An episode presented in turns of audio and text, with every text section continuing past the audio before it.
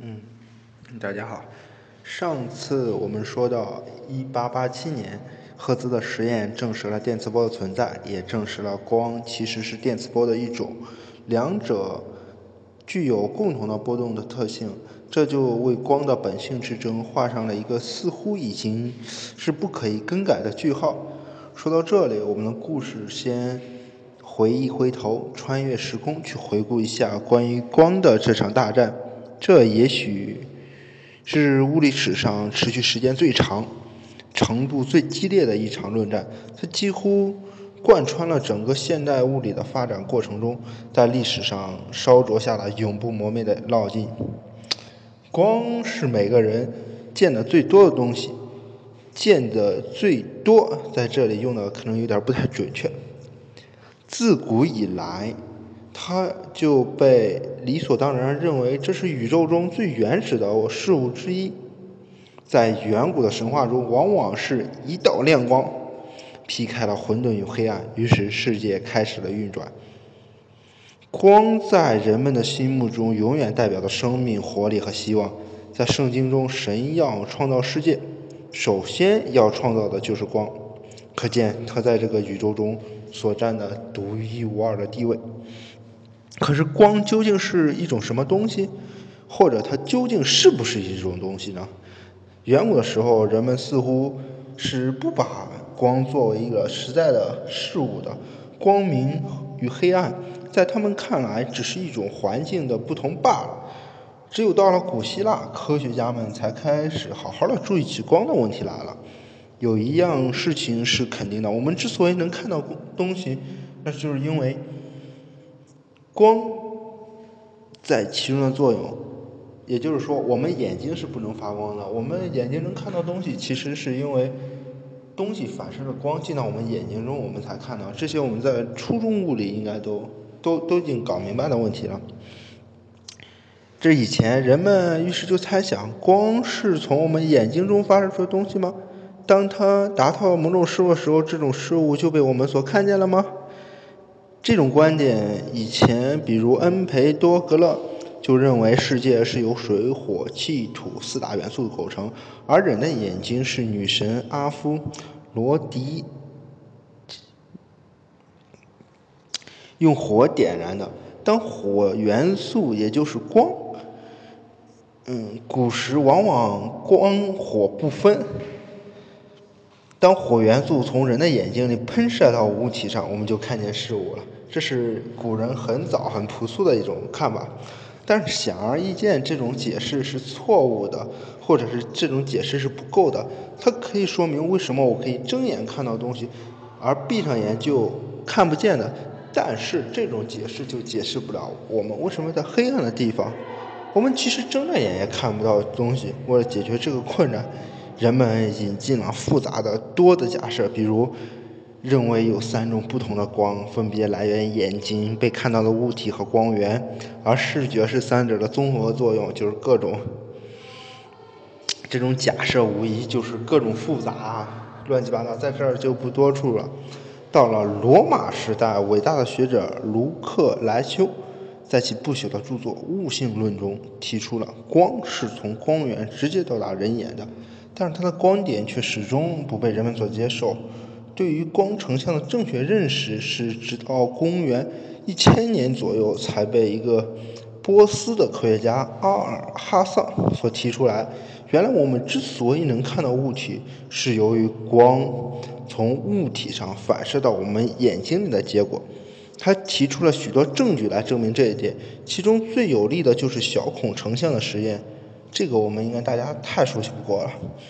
当我们亲眼看到光通过小孔后成了一个倒立的像，我们就无可怀疑这种说法正确性，也就是我们现在所解释的，我们为什么能看到物体，是因为有光照射物体，让物体反射光到我们的眼睛中。但是关于光的一些性质，人们也是很早就开始了研究。嗯，基于光总是走直线假设，欧几里得在《反射光学》一书中研究了光的反射问题。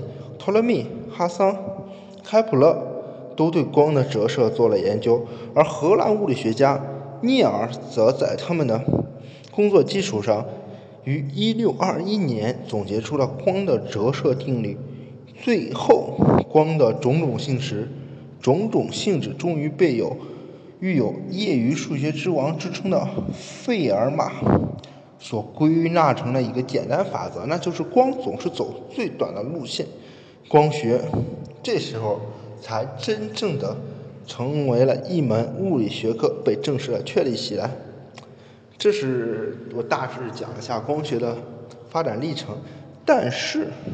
当人们已经对光的种种行为了如指掌的时候，却依然有一个最基础的问题没有得到解决。物理学家以前也都是一些偏执狂嘛，那就是光的本质到底是一种什么东西？这个问题看起来似乎并没有那么难回答，但人们大概不会想到，对这个问题的探究居然那样旷日持久。而这一探索的过程对物理学的影响竟然会那么的深远和重大，其意义超过了当时任何一个人的想象，也就是细微之处就能，嗯，扭转起，这个我也不知道用什么词形容比较好了吧。古希腊时代的人们总是倾向于把光看成一种非常细小的离子流，换句话说，光是由一粒一粒非常小的光原子组成的。这种观点一方面十分符合当时流行的元素说，就是金木水火土。我们中国也有这种类似的元素学说。另一方面，当时人们除了离子之外，别的物质形式也了解的不是太多。这种理理论，我们把它称之为光的微粒说。微粒说从直观上看起来很有道理。首先，它可以很好的解释为什么光总是沿着直线前进，为什么会严格的。会严格而经典的反射，甚至折射现象，也可以由离子流在不同介质中的速度变化而得到解释。但是，离子说也有一些显而易见的困难，比如当人们当时很难说清楚为什么两道光在相互碰撞的时候不会相互弹开，人们也无法得知这些细小的光离子在点上灯火之前是隐藏在何处的，它们数量是不是可以无限多等等。很多棘手的问题。嗯，当黑暗的中世纪过去之后，人们对自然世界有了进一步的认识，波动现象被深入的了解和研究，声音是一种波动的认识，声音是一种波动的认识也逐渐的被人们所接受。人们开始怀疑，既然声音是一种波，为什么光不能够是一种波呢？十七世纪初，笛卡尔在他的方法论的三个附录之一。折折光学中率先提出了这种可能，光是一种压力在媒介中传播。不久后，意大利的一位数学教授格里马蒂做了一个实验，他让一束光穿过两个小孔后照射到暗室里的屏幕上，发现在投影的边缘有一种明暗条纹的图案。格里马蒂马上联想起水的波水波的衍射。这种双缝干双缝干式的条纹，应该大家在中学物理上各种插图上应该都见过了。于是，这个科学家就提出，光可能是一种类似于水波的波动，这就是最早的光的波动学说。说到现在，我们至少知道人们对光的本性争论，也就是分为两大派：一大派是认为光是一堆离子，另一派认为光是一种波。那么，波动学说认为。光不是一种物质粒子，而是由于介质的振动而产生的一种波。我们想象一下，水波它不是一种实际的传递，而是沿途上水面上下振动的结果。光的波动学说很容易解释投影里的明暗条纹，也容易解释光束可以相互穿过、互不干扰。关于直线传播和反射问题，人们很快就认识到，光的波长是很短的。但大多数情况下，光的行为犹如同经典离子一样，而衍射实验则更加证明了这点。